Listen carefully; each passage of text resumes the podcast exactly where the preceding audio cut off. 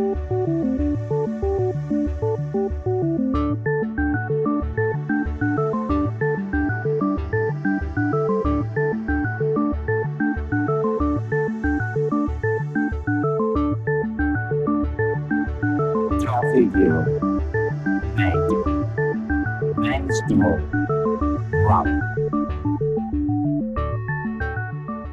¿qué tal están amigas y amigos del software libre? En esta edición cuadragésimo sexta de Compilando Podcast vamos a tratar de conocer más sobre Inner Source una manera de entender la producción de innovación tecnológica llevando las formas e instrumentos propios de las comunidades open source a las organizaciones empresariales, fundaciones o equipos de desarrollo en proyectos. En lengua española y desde Vitergia, Manrique López y Daniel Izquierdo son los máximos exponentes en la divulgación del Inner Source desde la incipiente formación de Inner Source Spain como comunidad en nuestra lengua y con las raíces en su participación en innersourcecommons.org como referencia internacional. En la noticia viajaremos hasta León, España, para conocer una de las propuestas de encuentro entre la comunidad GNU Linux con más solera, Linux y tapas. Con su fundador, Juan Carlos Pragmar, conoceremos las novedades para esta edición 2019 que promete, como cada año, y van 5, aunar el gusto por el software libre con la calidez de una jornada gastronómica por el barrio húmedo de la capital leonesa. Y con este código ya escrito, nos preparamos para compilar una nueva edición de Compilando Podcast. Compilando Podcast, un podcast de GNU Linux y software libre.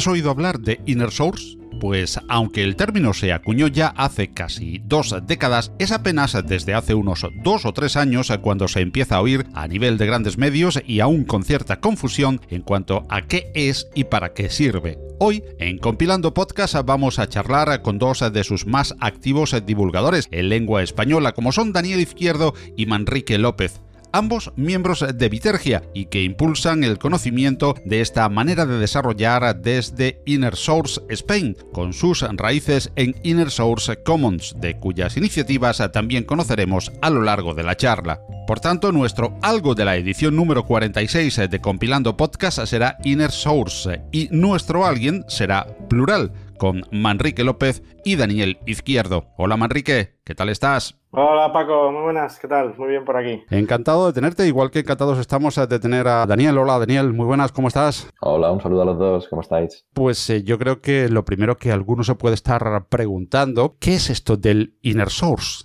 Vamos a ver, ¿quién responde esto? Esta voy a intentar responderla yo. Adelante. ¿Vale? que esta creo que es fácil. Por lo menos para mí.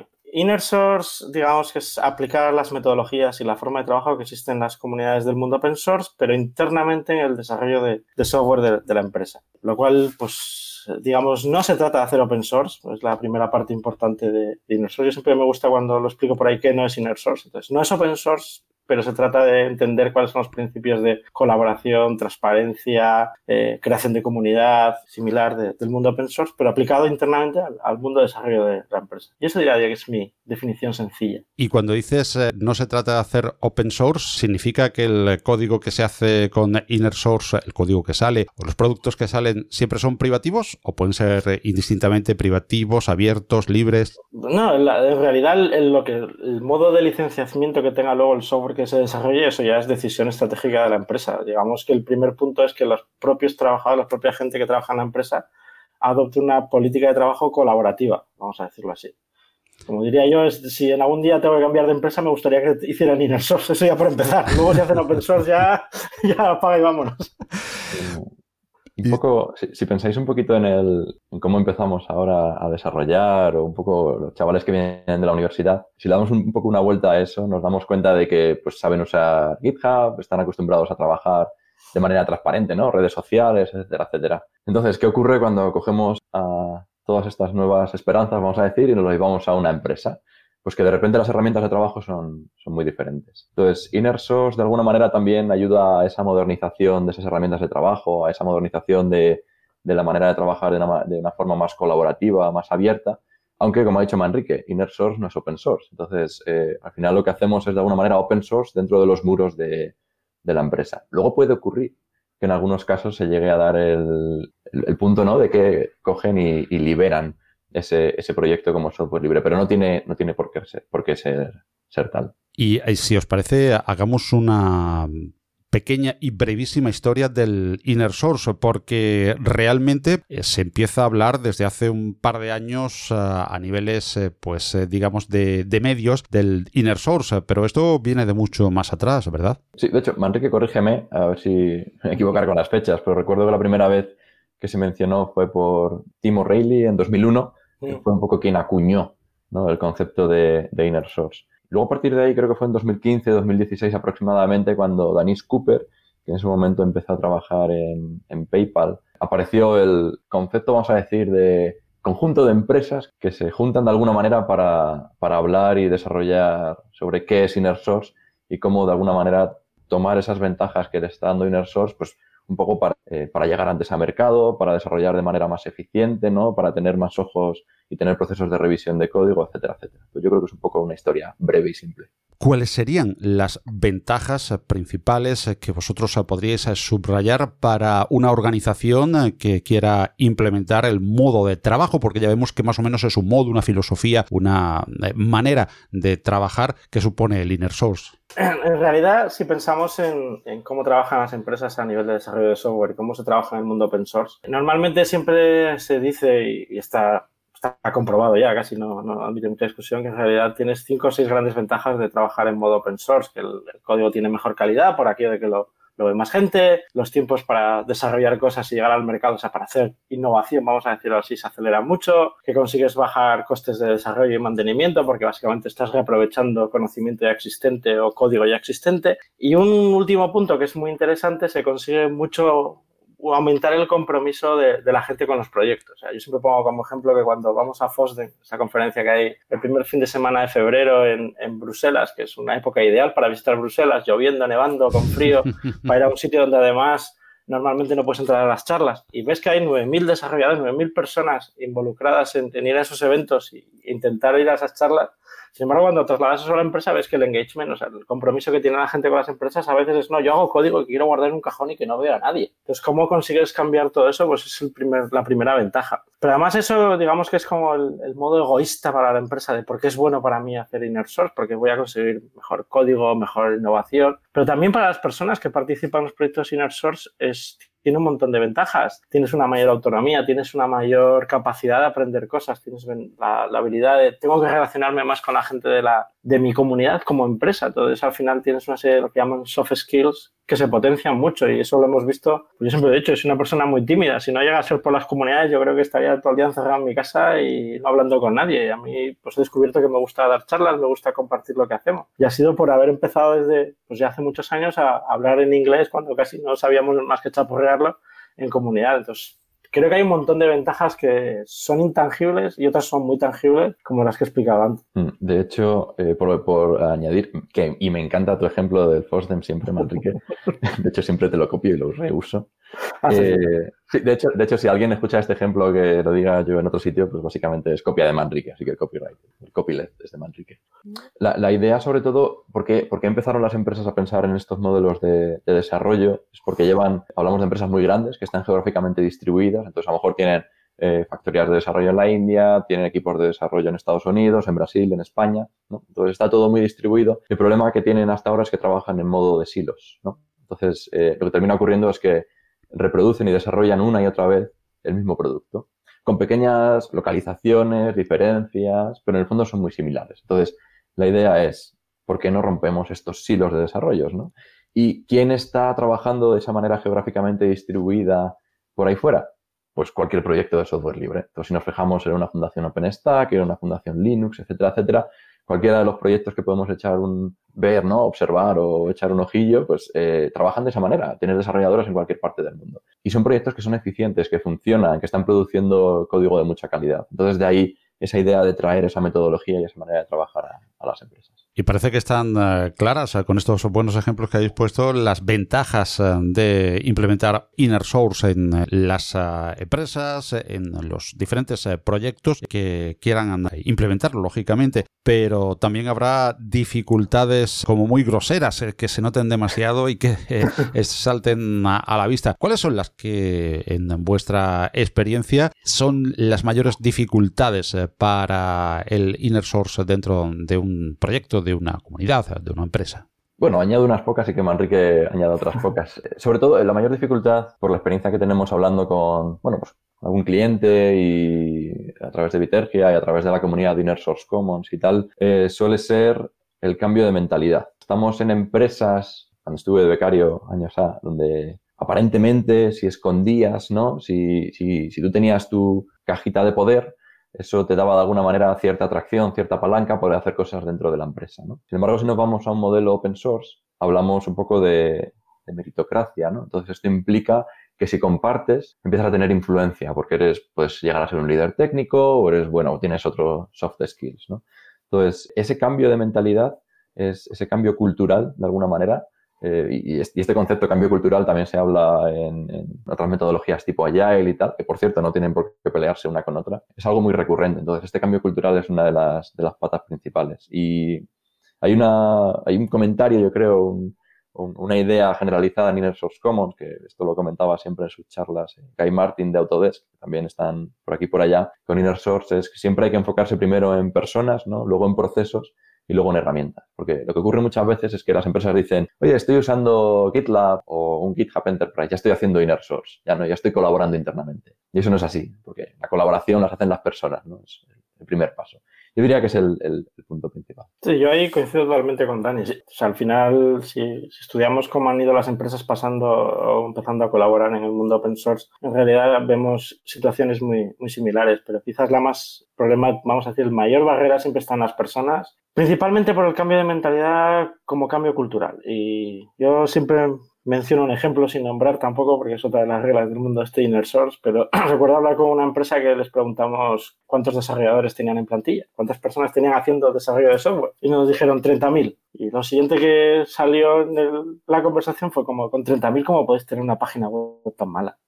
O como, comparando con lo que puede ser una comunidad como OpenStack, que tiene 3.000 desarrolladores activos, bueno, creo que ya están en una cifra un poco más alta que esa, que consigue hacer un entorno de cloud del cual esta empresa precisamente dependía, ¿cómo puede ser que con 30.000 no te estés reinventando día a día? Y básicamente es porque tienes silos de, de información, silos de conocimiento, silos de poder, donde la gente al final pues como he dicho antes, tienes un cierto poder y tienes que sentir que al final es una comunidad, que estás perdiendo ese poder porque sabes que es bueno para el, para el conjunto general. Siempre la experiencia lo que hemos visto es que esto necesita tener dos, dos grandes tractores, que son claramente, vamos a decir, el top management, y eso, esa gente seguida se convence con cosas del tipo de si tengo 30.000 personas a mi cargo y la comunidad más potente que pueda existir hoy en día en el mundo no tiene ni 6.000 ni 10.000, eh, algo estoy haciendo a nivel de gestión mal así que tengo que cambiar. Si los desarrolladores por abajo dicen, y este es el escenario, como digo yo, radical e ideal del mundo inner source, tú llegas al trabajo por la mañana y dices, ¿en qué me apetece trabajar hoy?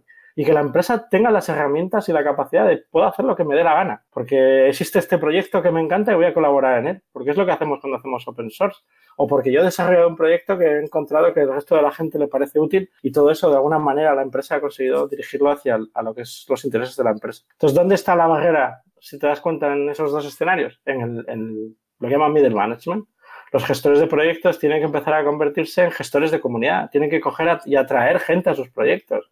Y claro, eso ya no es tengo un presupuesto a principio del año, contrato gente externa, contrato gente interna y aquí estoy en mi casita de papel estupendamente. Eso empieza a cambiar.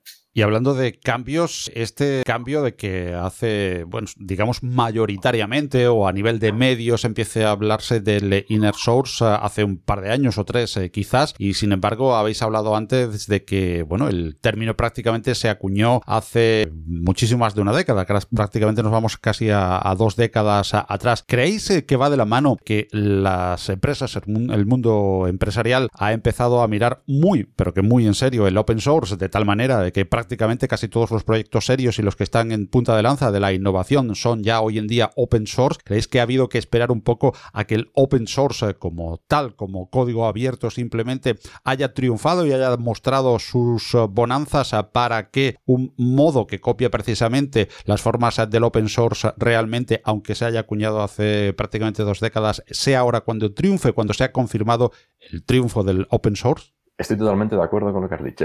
Básicamente, de hecho creo que es así, ¿no? Ahora es eh, cuando vas a algunas charlas, a conferencias, y dicen, no, el software se está comiendo al mundo, ¿no? Y el open source se está comiendo al software. Entonces cada vez se produce y se usa más. Y yo creo que el, hecho de que los equipos de desarrollo, y como comentaba antes Manrique, ¿no? Eh, el nivel de dirección o middle managers, digamos, lo aceptan, ¿no? Es algo que está ahí, que se puede usar, que puedes contribuir, que puedes influenciar y traer ese mismo decir, jope, pues esta gente ha producido algo muy útil que estamos usando en, nuestra empresa, que además podemos colaborar y donde podemos influenciar en, el desarrollo. Esa manera de trabajar, ese, campo de juego donde las reglas, de alguna manera, open source las ha, cambiado, son un poco las que yo creo que se quieren atraer dentro de solo, así que más uno. Sí, luego hay, hay ciertos comportamientos o ciertas necesidades de las empresas que creo que el open source ha conseguido revertir. O sea, por ejemplo, lo ha dicho la gente de Facebook, lo ha dicho la gente de Yahoo. Básicamente, si ellos no estuvieran contribuyendo en open source como empresas, no conseguirían ciertos, eh, cierta gente con ciertos skills o capacidades a nivel de ingeniería de la computación mandarles el currículum siquiera. Y el caso de Netflix yo siempre lo cuento como anécdota de cómo cuando empezaron a hacer open source, la gente empezó a mandarles currículum y empezaron a ser una empresa competitiva a nivel tecnológico. Entonces, claro, ¿qué pasa? Las empresas que, digamos, su mentalidad el cambio cultural que necesitan hacer para decir, voy a ser una empresa open source. Y estoy pensando en bancos, en empresas que tienen cierto nivel de seguridad con los datos que manejan. Decir de repente, pues vale, estupendo, este es el modelo, vamos a empezar a hacer open source. Pues eso simplemente es, van a decir que no, simplemente por el riesgo que están asumiendo. Y digamos que el paso de, bueno, ¿por qué no probamos hacer esto internamente? Porque otro problema que estamos viendo es que la gente se nos va porque quieren colaborar en, otras, en otras empresas, en otros proyectos, con otras iniciativas. Entonces, ¿cómo consigo tener eso internamente en mi casa? Creo que Inner Source básicamente ha cogido, acuñado el, término, ha cogido todas las buenas prácticas del mundo open source para conseguir tener eh, pues gente comprometida con la persona que estás. Y yo creo que eso es, crítico a, día de hoy. Y hemos oído durante lo que llevamos de charla que habéis eh, hablado Inner Source eh, Commons. ¿Qué es Inner Source Commons? Pues eh, Inner Source Commons, por cierto, innersourcecommons.org, es, vamos a decir, un conjunto de empresas que con el objetivo de construir un cuerpo de conocimiento, vamos a, vamos a decir, alrededor de, de qué es Inner Source, cómo lo están aplicando cuáles son los patrones de trabajo, qué métricas están usando para medir todo esto, eh, cuáles son los problemas a los que se están encontrando. Y la idea es un poco, bueno, más bien para evitar que todos tropiecen una y otra vez a la misma piedra, vamos a compartir este conocimiento, vamos a trabajar de una manera, eh, una especie de comunidad de, de, software libre, ¿no? Abriendo todo este conocimiento para quien quiera reusarlo y un poco centralizar todo, todo ese conocimiento. Dentro de la comunidad, lo único, hay una, hay una única regla cada vez que hay reuniones o, bueno, a través del, hay un canal de Slack, hay una lista de correo y es eh, lo que se llama Chatham House Rule. Esto significa que allá donde estemos hablando y, y, se utilice esta regla, una vez que salgamos fuera de ese, de ese entorno, no podemos decir que tal persona o tal empresa ha dicho esto. De tal manera que de alguna manera se evita una prensa negativa, ¿no? Ninguna empresa le gusta la, prensa negativa y de hecho a ninguna empresa a lo mejor, depende de qué situaciones le gusta. Simplemente incluso hay algunas empresas que no les gustan que digan que estén haciendo inner source, ¿no? Porque es como están probando, están a ver si fallan, ¿no? Entonces, eh, con Chatham House Rule estamos consiguiendo un poco en la comunidad crear un entorno seguro para las empresas que vengan, que hablen de manera abierta y que puedan compartir ese conocimiento de tal manera que evitemos ¿no? que una y otra vez todas las empresas vayan a tropezar en, dentro de la misma, con la misma piedra. Pues un poco eso es Inner Source. Y luego hay varias líneas de, de trabajo. Una es eh, Learning Path, donde lo que se está definiendo ahora es básicamente vídeos junto con O'Reilly, que en su momento lo, lo, ha pagado PayPal. Entonces son vídeos acerca de qué es Inner Source, bueno, los conceptos básicos, cómo se está aplicando casos de uso. Entonces, eh, si vais a innersourcecommons.org barra Learning Path, ahí podéis ver eh, esto. Luego hay otro, otra pequeña subcomunidad de patrones que lo que se está intentando hacer es caracterizar los problemas usuales a la hora de aplicar Inner Source. Por ejemplo, antes hemos dicho, hemos hablado de problemas típicos de cambio cultural en middle management, ¿no? Pues hay un patrón en concreto que caracteriza ese problema y que de alguna manera intenta solucionarlo. Hay otros patrones, por ejemplo, como comenzar como un experimento, ¿no? Entonces, oye, las recomendaciones empieza pequeñito y tal. O hay otros patrones que intentan de alguna manera desligar la parte de gestión de la parte de desarrollo, de alguna manera ayudando a que los desarrolladores interactúen con otros desarrolladores y evitando que suban ¿no? en las jerarquías dentro de, de las empresas, fomentando esa, esa colaboración.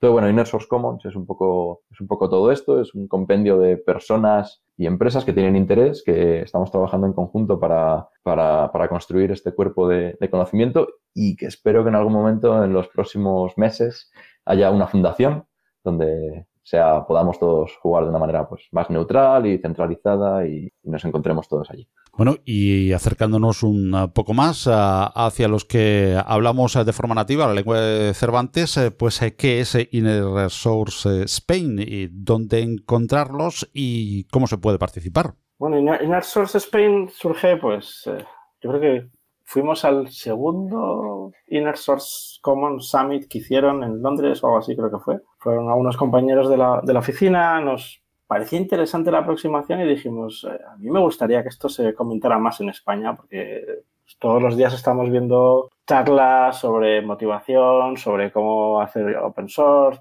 pero nos faltaba la parte de cómo llevamos esto internamente a la empresa y cómo lo compartíamos. Incluso, pues siempre lo he dicho, externamente incluso lo que hacemos en Vitergia como, como empresa, porque como he dicho, si algún día no existiera Vitergia, me gustaría que hubiera empresas alrededor que estuvieran haciendo esto. Y ya casi por egoísmo dijimos, sí, ¿por qué no, ¿por qué no empezamos a contar esto por aquí y por allá? Porque cada vez que nos juntábamos con alguien pues, del sector, le comentábamos, oye, mira, están empezando a hablar de esto en Estados Unidos, en Europa hay alguna empresa empezando a mover este tipo de cosas. Ah, qué interesante, pues me gustaría saber más. Cuéntame, vienes un día y me lo cuentas. Y dijimos, ¿por qué en vez de ir un día a cada casa de cada uno, hombre, si nos gusta visitar gente, pero ¿por qué no nos juntamos como una comunidad? Llevamos más de 20 años haciendo open source y software libre, creo que esto podemos también afrontarlo. Y decidimos montar Inner Source Spain. El nombre, pues, fue el primero que se nos ocurrió. Eh, decidimos montarlo como un meetup, por logística típica del Meetup, se te asocia a Madrid, pero también vimos claro que esto no es una cosa que digamos, queremos moverlo desde Madrid, queremos que sea a nivel nacional, así que vamos a cogernos un, un inner source en la chistera, en la maleta y vamos a recorrernos España a contar en, ciertos hubs donde nos pudieran acoger o recoger, como digo yo, oye, pues queremos contar esto porque puede ser interesante. Y pues hemos estado en Gijón, en Bilbao, en Madrid, por supuesto, Barcelona. El día 9 nos juntamos en, en las oficinas de Singular en, en Sevilla. Cualquiera está más que invitada a venir. Principalmente, pues vamos a estar Dani, estar yo también, no sé si hay algún componente externo. Algunas veces hemos conseguido engañar, como digo yo, algún componente de Inner Source Commons.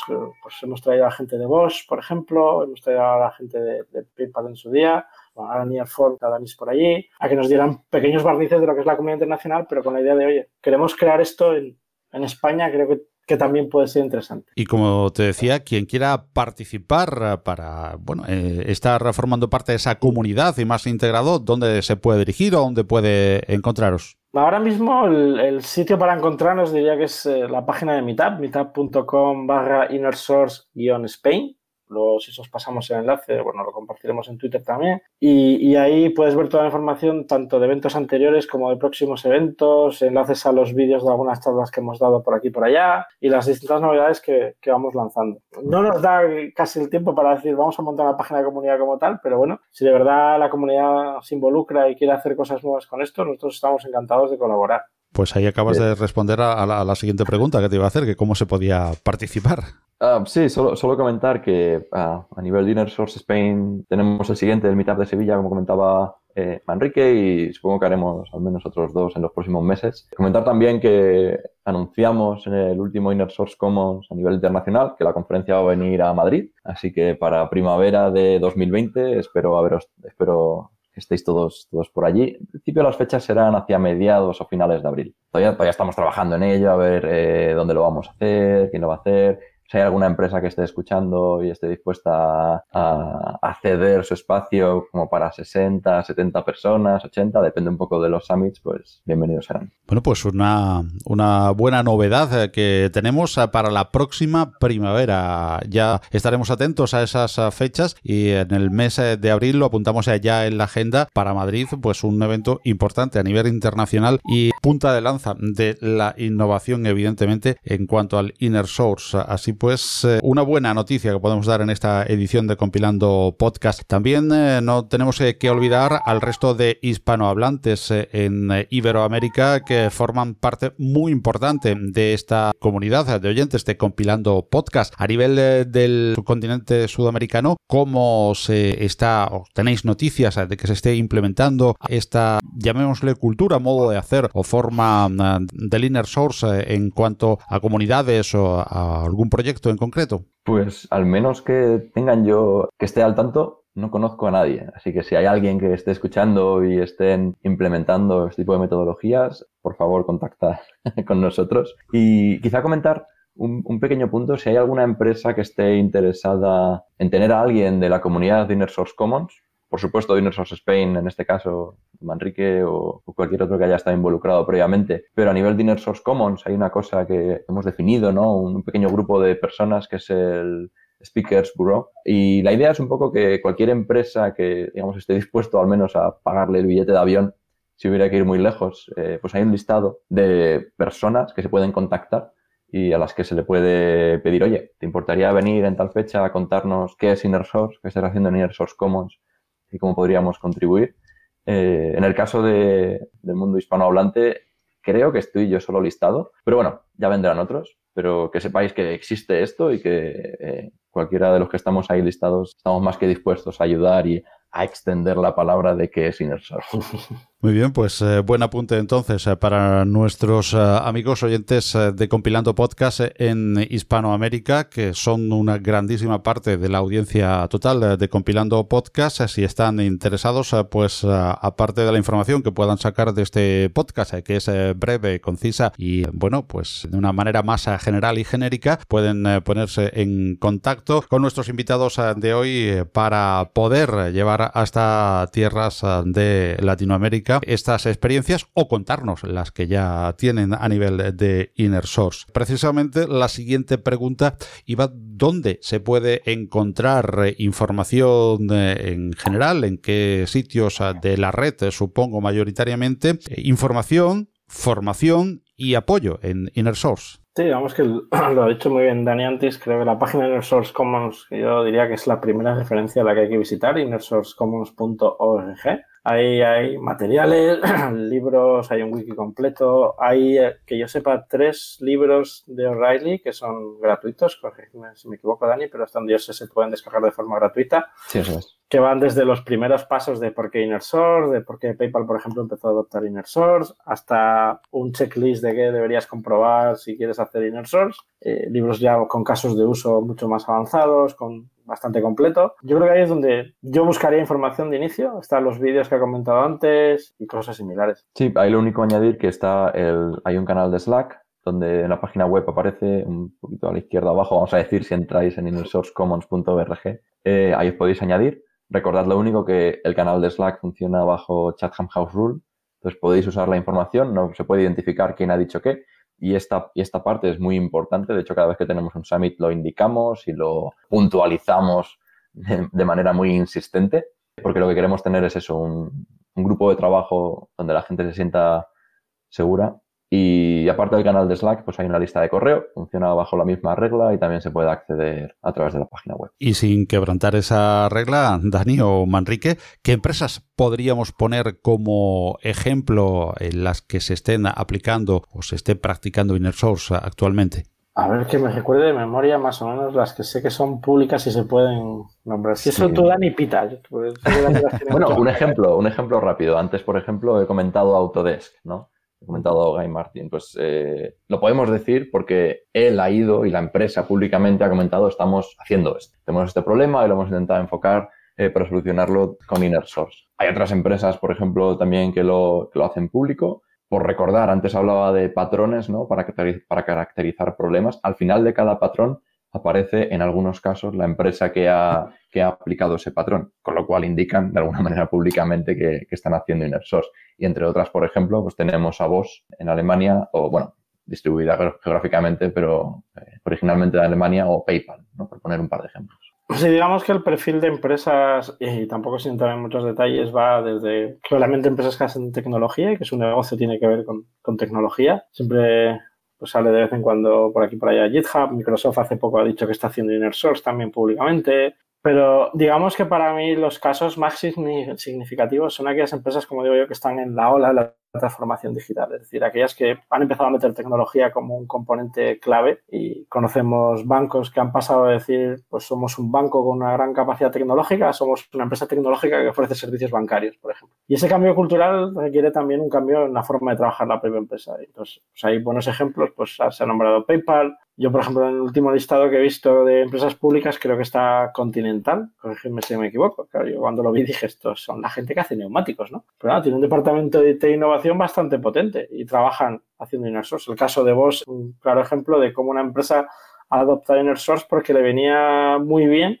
ha conseguido mejorar mucho sus procesos de innovación. Y es un ejemplo además muy significativo de cómo algo que piensas, pues nos hemos inventado el término inner source, aquí en Estados Unidos vamos a hacer eventos por aquí por allá contarlo. Pues un día vinieron a Europa, fue responsable de innovación de Bosch y dijo, eso nosotros llevamos 11 años haciéndolo, para que nosotros lo llamamos de otra manera. Básicamente la, la idea de generar una comunidad alrededor también es eso, es encontrar otra gente que está haciendo esto que lo puede llamar como ellos quieran, pero en realidad están haciendo open source internamente. Y vosotros, eh, particularmente, Vitergia y Manrique y Dani, ¿cómo habéis llegado al Inner Source? Pues eso es una buena pregunta. Digamos que el primer sitio donde yo oí hablar de Inner Source fue en el Open Source Conference en OSCON en Estados Unidos hace unos cuantos años.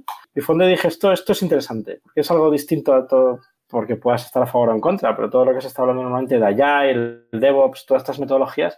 Sin embargo, esto iba un pasito más allá desde mi punto de vista, va más en la forma como se organiza culturalmente una empresa y es, si no puedo hacer open source, vamos a decir, por, por lo que sea, al menos Inner Source es un primer paso. Y de hecho, las empresas en el largo recorrido están empezando a ver, hombre, puedo empezar haciendo Inner Source y si colaborar internamente me viene muy bien para innovar, ¿por qué no me abro externamente y empiezo a tener colaboraciones de fuera? Y es como ese cambio cultural para hacer open source. Y es como, digamos, Vitergia como empresa. Lo podemos explicar un poco más tarde, pero trabajamos mucho con empresas que están haciendo open source, con fundaciones en las que se trabaja en open source, ayudándoles a entender sus procesos. Dijimos, hombre, pues también es una oportunidad para nosotros para entender otra forma de trabajar y, entrar con un mensaje claro de, nuestros servicios. Yo más o menos siempre lo, lo, he visto así. No sé, Dani, si tiene otras experiencia. La primera vez que oí hablar de Inner Source fue en FOSDEM hace ya eh, varios años. Y eso fue porque estuvimos hablando con gente que estaban empezando a usar internamente GitHub Enterprise. bueno, GitLab, no, creo que era GitHub Enterprise en aquel momento. Y bueno, un poco por el, por el negocio que tenemos dentro de Vitergia, eh, que es el de análisis de procesos de desarrollo, comunidades y tal, ¿no? Un poco de proceso de desarrollo y en software libre nos dijeron, oye, y vosotros podéis analizar esto internamente en una empresa. Y nosotros, sí, en principio sí. ¿Por qué? Y no, pues es que estamos en este, en este sarao, ¿no? De Inner Source y todo esto. Entonces yo creo que fue un poco ahí cuando empecé a, a conocer de qué era Inner Source. Y vamos a conocer también, aparte de qué es InnerSource y vuestra, vuestra experiencia personal, vamos a conocer, si os parece un poquito más, para quien ya no la conozca, que es muy conocida, pero para quien no lo sepa, ¿qué es Vitergia? ¿Cuál es vuestra empresa, la empresa en la que trabajáis? Y sobre todo, esa relación tan estrecha desde el principio con el open source eh, presente en multitud de eventos eh, y siempre con el open source como bandera. ¿Qué es Vitergia y por qué esa apuesta tan fuerte por el open source?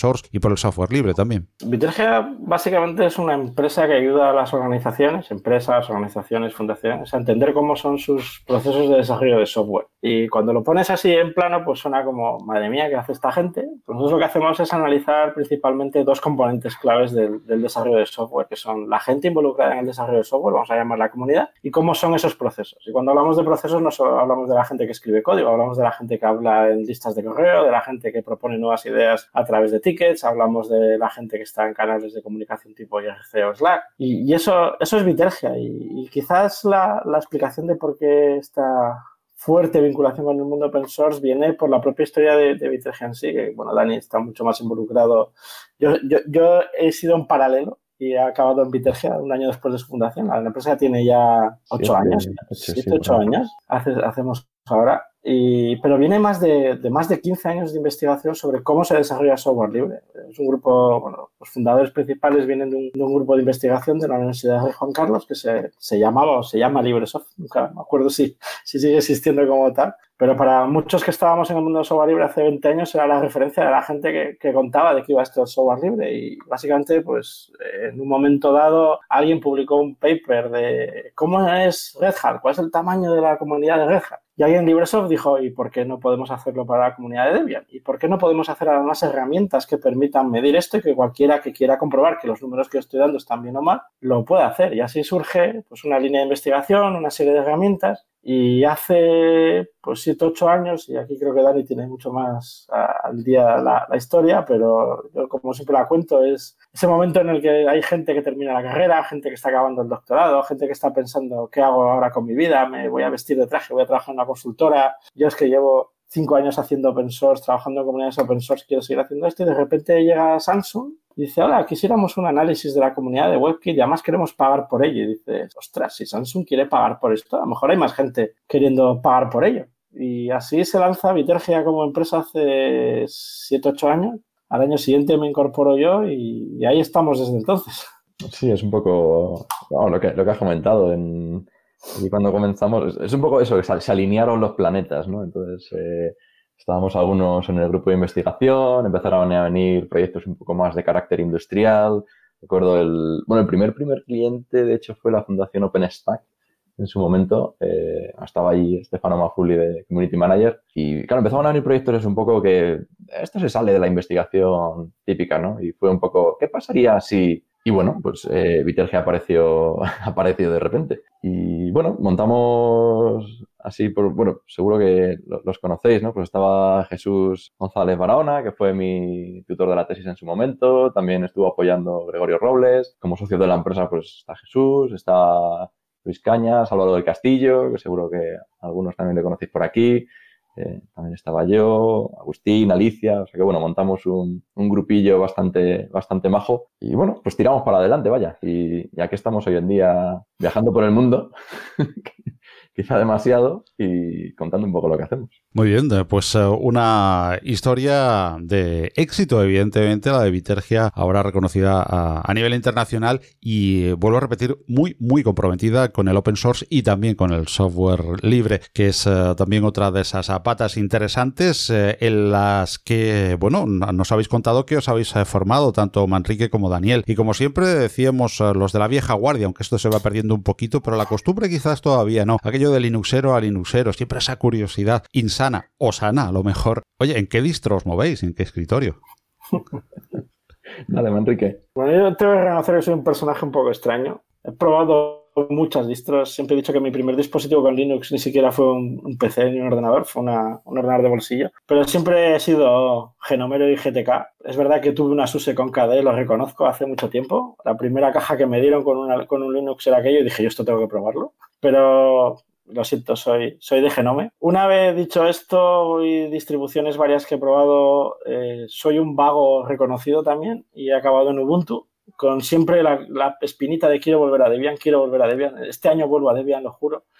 He probado todo tipo de cacharros con Linux, desde Chromebook, de todo, y siempre digo, tengo que volver a Debian, tengo que volver a Debian. Además, si, me permites, Daniel, un momento, decía que Manrique se nota que es genomero, genomero de los auténticos, eh, porque llama a Genome por su nombre en castellano, Genome, nada de nombre. lo siento. Así, señor. Adelante, Daniel. Sí, nada, perdón por, por, por interrumpir. Pero vamos, eh, yo empecé un poco Empecé un poco igual, perdón, con, con, Debian, pero nada, me duró, la verdad es que me duró poco, eh, he de decirlo. Lo seguí usando cuando, bueno, tuve que hacer la tesis y tal, usaba de servidor y todo esto, pero al final migré a Ubuntu rápidamente. Pues al final es Ubuntu Genome, también digo Genome y sigo usando Vim, si puedo decirlo en, público, no lo sé. Perfectamente. Bien. Genial, además. Muy bien, eh, pues eh, Manrique López, eh, Daniel Izquierdo desde Vitergia y contándonos lo que es Inner Source para toda la audiencia de Compilando Podcast. No dudéis en que volveremos a daros la lata para que sigáis contándonos tan buenas iniciativas como las que están partiendo desde esa incipiente comunidad hispana, Inner Source Spain, desde Inner Source Commons como comunidad más a nivel global y por supuesto con esa, no sé si llamarle, ¿cómo le llamaríais? Eh, filosofía, forma de trabajo, al inner source. Buena pregunta. cuando quieren llamar metodología, siempre sale alguien y dice, ah, entonces queréis acabar con el Agile. Que no, que nos parece muy bien también. Simplemente es un, sí, una filosofía, forma de trabajo, forma de vida. Mm. Cultura interna, sí, una cosa así quedémonos eh, con eh, una de ellas o con, un conjunto. Pero bueno, quedémonos con las ideas eh, que nos habéis aportado aquí, por las cuales os damos las gracias y os emplazamos a diferentes ediciones posteriores de Compilando Podcast para hablar de Inner Source y de Open Source y software libre en general. Gracias, Manrique. Gracias, Daniel. Muchísimas gracias, Paco. Un saludo a todo el mundo. Foto de Laura en Roma, muchos emoticonos, un gif gracioso, un chiste de Laura, Laura comiendo pizza en Roma. Ahora que lo compartimos todo, podemos compartir mucho más. En Manos Unidas compartimos un objetivo, acabar con el hambre en el mundo. Y para ello desarrollamos proyectos en 60 países. Plántale cara al hambre. Entra en manosunidas.org y comparte lo que importa.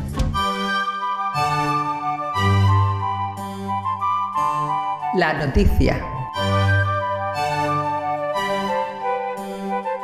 Los encuentros, mítines y eventos sobre software libre y open source suelen ser de las noticias preferidas de la redacción de Compilando Podcast. Y en esta edición no podía ser menos que hacernos eco de un encuentro que lleva con nosotros desde que nació el podcast y que además este año alcanza un lustro aunando el amor por el software libre y de código abierto con la pasión por el encuentro entre personas alrededor de la buena gastronomía leonesa. En León, al noroeste de España, tenemos el próximo sábado día 19 de octubre una nueva cita con Linux y tapas. Y de Linux y tapas vamos a charlar en los próximos minutos de Compilando Podcast con Juan Carlos Pragmar, uno de sus más activos organizadores y fundador del evento.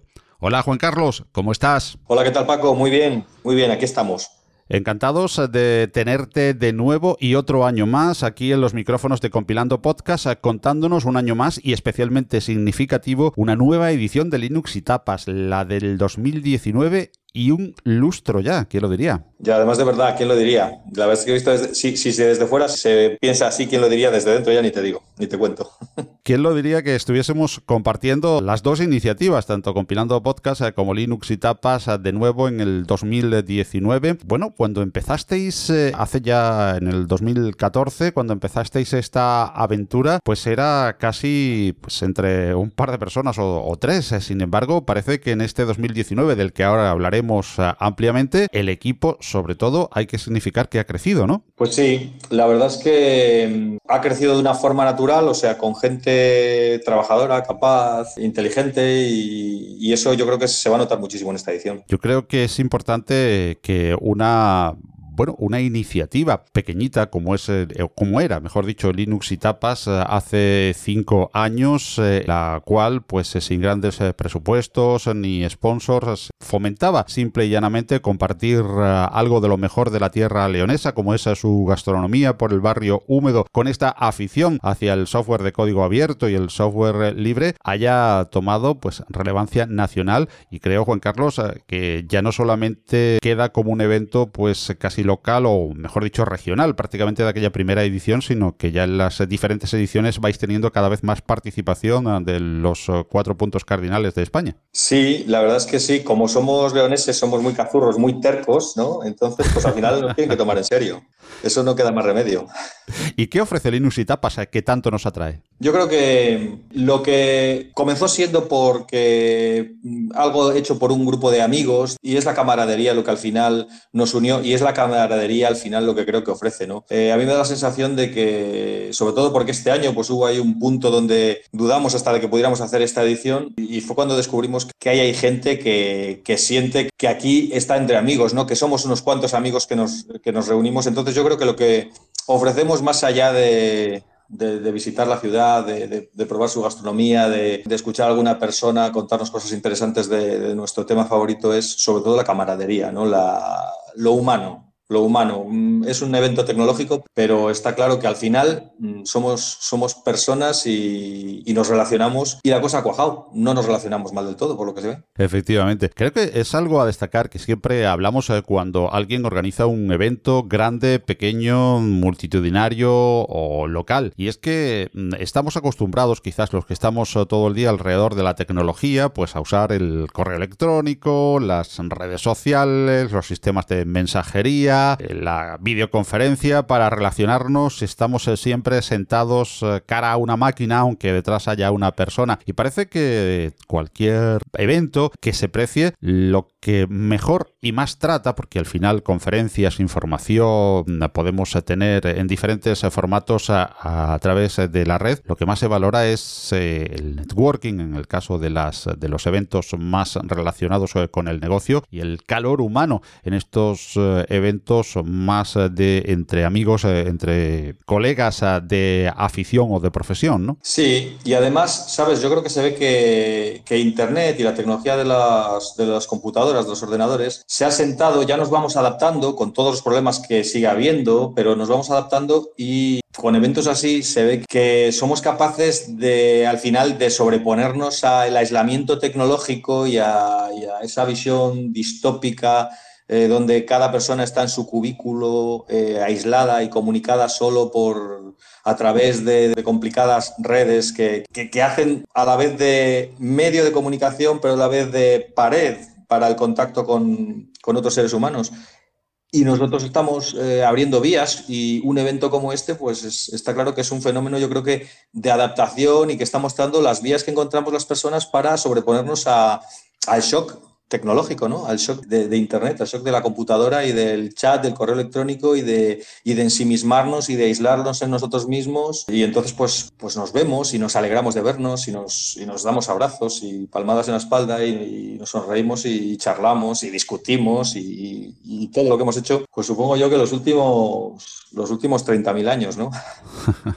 Pues hemos hablado de la parte, por supuesto, más importante de Linux y tapas y yo creo que casi de cualquier evento, del contacto humano. Pero el contacto humano se plasma también en un programa concreto, Juan Carlos. Para este 2019 vamos a empezar a recordar el día en el que se realiza. Pues el día que realizamos eh, es, el, es el año donde más tarde lo, hemos, lo hemos programado, es el 19 de octubre o sea que es el 19 de octubre de 2019. Y bueno, pues eso nos ha permitido, nos ha permitido tener tiempo suficiente para poder planificar mm, ciertas cosas y ser en algunos aspectos un poco más ambiciosos.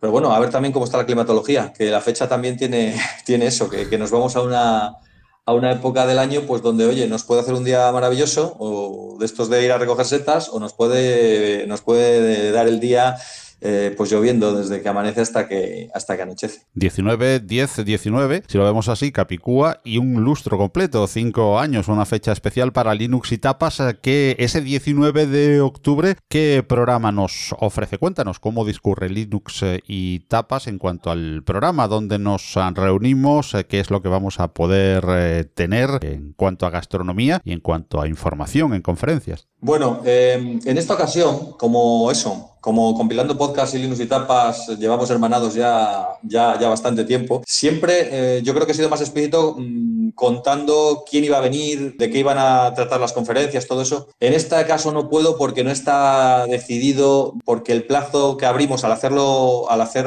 el evento a estas alturas del año, el plazo que abrimos para la para la propuesta de ponencias, de, charlas, pues no ha concluido, eh, todavía no se ha acabado de seleccionar eh, las conferencias. Sí te puedo decir, bueno, sí te, no voy a ser muy concreto, pero sí te voy a decir la línea general que yo creo que, al final... entre las líneas, eh, efectivamente, entre las líneas que maestras, digamos, de las, de las conferencias y saber un poco el programa, el por qué eso de Linux y tapas, para aquellos que todavía no lo conozcan, y el por qué empieza precisamente pues el evento hermanándose, comiendo, y disfrutando de la buena gastronomía de León antes eh, de irnos al, tema conferencias, que bueno, después en cualquier momento vamos a dejarle las notas del programa y tú nos vas a comentar dónde podemos ir en un momento dado en concreto a consultarla dentro de unos días. Sí, eh, pues mira, el programa del día mm, es algo que se ha impuesto por sí mismo y es mm, una repetición lo más afinada posible de lo que hemos hecho todos los años. Es eh, quedar en la plaza de la Catedral de León para que no tenga ninguna pérdida. Siempre solemos quedar entre las doce y media y la una, y es el horario que figura en, nuestro programa oficial en la web. Eh, después, mm, cuando estamos reunidos ya nos vamos de tapeo, eh, recorremos alguno de los locales y lo solemos hacer por, aunque en León hay muchas zonas, pero bueno, la más emblemática es el barrio húmedo y solemos eh, buscar algún sitio donde nos den buenas tapas y, y, tomamos algo, charlamos. Así nos estamos hasta, entonces es un tapeo comida Estamos hasta las 5, donde en la Fundación Sierra Pambley empiezan las ponencias y ahí pues tendremos cuatro charlas. Eh, ya te digo que no sé ni siquiera yo seguro, porque no soy la persona encargada de hacer la selección definitiva en este caso, pero sí te puedo decir que este año eh, en las ponencias va a haber, yo creo que gente y proyectos de bastante nivel, va a sorprender eso, más que a lo mejor una persona que individualmente surge de la masa Linuxera o de la masa del software libre y nos cuenta algún proyecto interesante. Hay proyectos conocidos y relevantes que se van a anunciar y yo creo que eso, que eso es una de las cosas que ofrecemos este año. Y luego tenemos una sorpresa que también va a transcurrir ahí, que de momento pues lo mismo, lo vamos a mantener como una sorpresa y ya lo anunciaremos qué es lo que va a ocurrir, pero vamos, aunque hasta ahí puedo leer, eh, va a ser una cosa de la más llamativa que vamos a hacer este año. Se acaban las ponencias, pues la siguiente cita ya es una cena que hacemos para los que decidan apuntarse, es una cosa muy libre donde, donde el que quiere pues se apunta y sobre las nueve o así, nueve y media, solemos pactar con algún local una cena que nos acoja y que nos sirva también pues unas cuantas eh, manjares de estos de aquí de la zona, locales, productos locales, para que también la gente que viene de fuera, que son unos cuantos, eh, pues, pues prueben las cositas de aquí, que es lo que más, lo que más gracia hace, por supuesto. Y bueno, pues así ya estamos hasta, hasta que el cuerpo aguante, ¿no? Ahí ya se forman grupos, se sale por ahí de fiesta y, y bueno, ese es el, el calendario que tenemos del día programado. Ya te digo que básicamente el mismo que hemos tenido eh, todos los años. Bueno, pues un buen kernel con la tecnología, con Linux, el software libre y el open source, el kernel de, Linux y tapas, una buena capa de aplicaciones eh, en el barrio húmedo con ese tapeo y la gastronomía de León, además eh, de sus bellezas arquitectónicas y culturales y por supuesto una comunidad que es la que le pone el calor humano. Yo creo que un reflejo Linux y tapas um, de lo que es el software libre. Sí, sí, por supuesto, porque yo creo que el software libre además está arraigado en valores muy humanos, en valores de comunidad, en valores de compartir. Entonces, mm, no sé, quizá además uno de los motivos que me llevó un día a pensar en, en hacer un evento aquí en León fue el darle un carácter que yo tenía muy claro, que era revelar eh, darle al evento mm, un carácter que revelase lo, humano que hay aquí en el momento del software libre entre los Linuxeros, ¿no? Que, aunque, aunque parezca que la cosa es todo muy tecnológica y muy de discusiones técnicas, pues, pues no, eh, también hay valores muy, muy, muy humanos. Pues Juan Carlos, alias eh, Pragmar en las redes, eh, muchísimas gracias eh, por haber estado aquí. Y ahora como siempre los micrófonos de Compilando Podcast son tuyos para que aparte de para conocer esa sorpresa con la que has dejado el hype muy alto, nos animes a participar en esta edición de Linux y Tapas 2019 León. Bueno, yo por supuesto animo a cualquier persona, yo creo que las personas ya que van a venir y que están animadas saben de qué hablo, eh, cualquier persona que esté indecisa, yo soy una persona muy indecisa, entonces lo que me gustaría que me dijera alguien es, ven, acércate, mm, te vas a sentir, mm, vamos, en cuestión de media hora y si no ya se encargarán los cortos de los cortos leoneses de que ocurra, te vas a sentir entre amigos y te vas a sentir entre gente, vas a sentir entre gente que, al que le importa eh, la gente, al que le importas, ¿no? Y bueno, pues eso, yo este año también me gustaría que me dijeran 20 que, oye, hemos esforzado al máximo posible para dar un nivel muy interesante en las conferencias y para, ya te digo, mm, pues, pues presentar una, una sorpresita, porque está bien, eso es como un regalo a la audiencia, que venga, ¿no? Entonces, ven, acércate, que, que tenemos un regalo para ti este año. Pues muchísimas gracias a Juan Carlos y nos vemos el 19 de octubre en el Linux y Tapas, en León, la León de España, por cierto, para los oyentes del otro lado del charco. Muchísimas gracias, un abrazo y nos vemos en Linux y Tapas. Muchísimas gracias a ti, Paco, y encantado de hablar para Compilando Podcast y de agradeceros toda esta labor que hacéis que nos ayuda a divulgar nuestro pequeño proyecto. Pues no sé qué comer hoy. Una mujer de este siglo indecisa pues no sé qué comer hoy. Una mujer de este siglo, sin recursos. Muchas mujeres de hoy no son la mujer del siglo XXI que imaginas. Llama al 900-811-888 y colabora con Manos Unidas.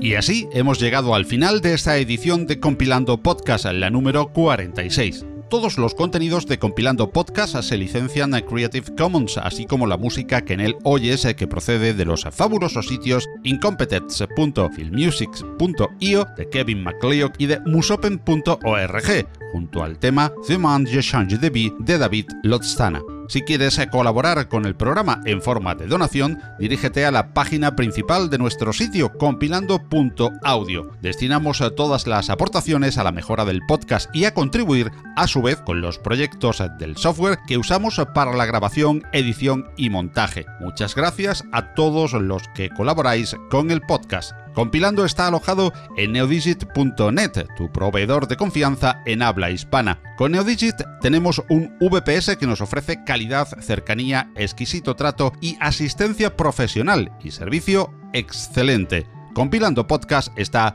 en neodigit.net. Ya sabes eh, que puedes eh, dejarnos eh, tus comentarios y opiniones, así como sugerencias en el correo del podcast redacción compilando.audio. Igualmente puedes hacerlo en los apartados de comentarios de las diferentes plataformas que distribuyen el programa, como son Evox, iTunes o Apple Podcast, Spotify, Google Podcast, Spreaker, SoundCloud, audios de YouTube, entre otros, o como fuente principal la web del podcast compilando.audio. Hasta nuestro próximo encuentro en la red, si Dios quiere, os deseamos salud y felicidad, con un saludo especial a todas y a todos de quien os habla, Paco Estrada. Y por supuesto, os recomendamos siempre disfrutar de mucho y buen software libre. ¡Que lo hay! ¡Hasta luego!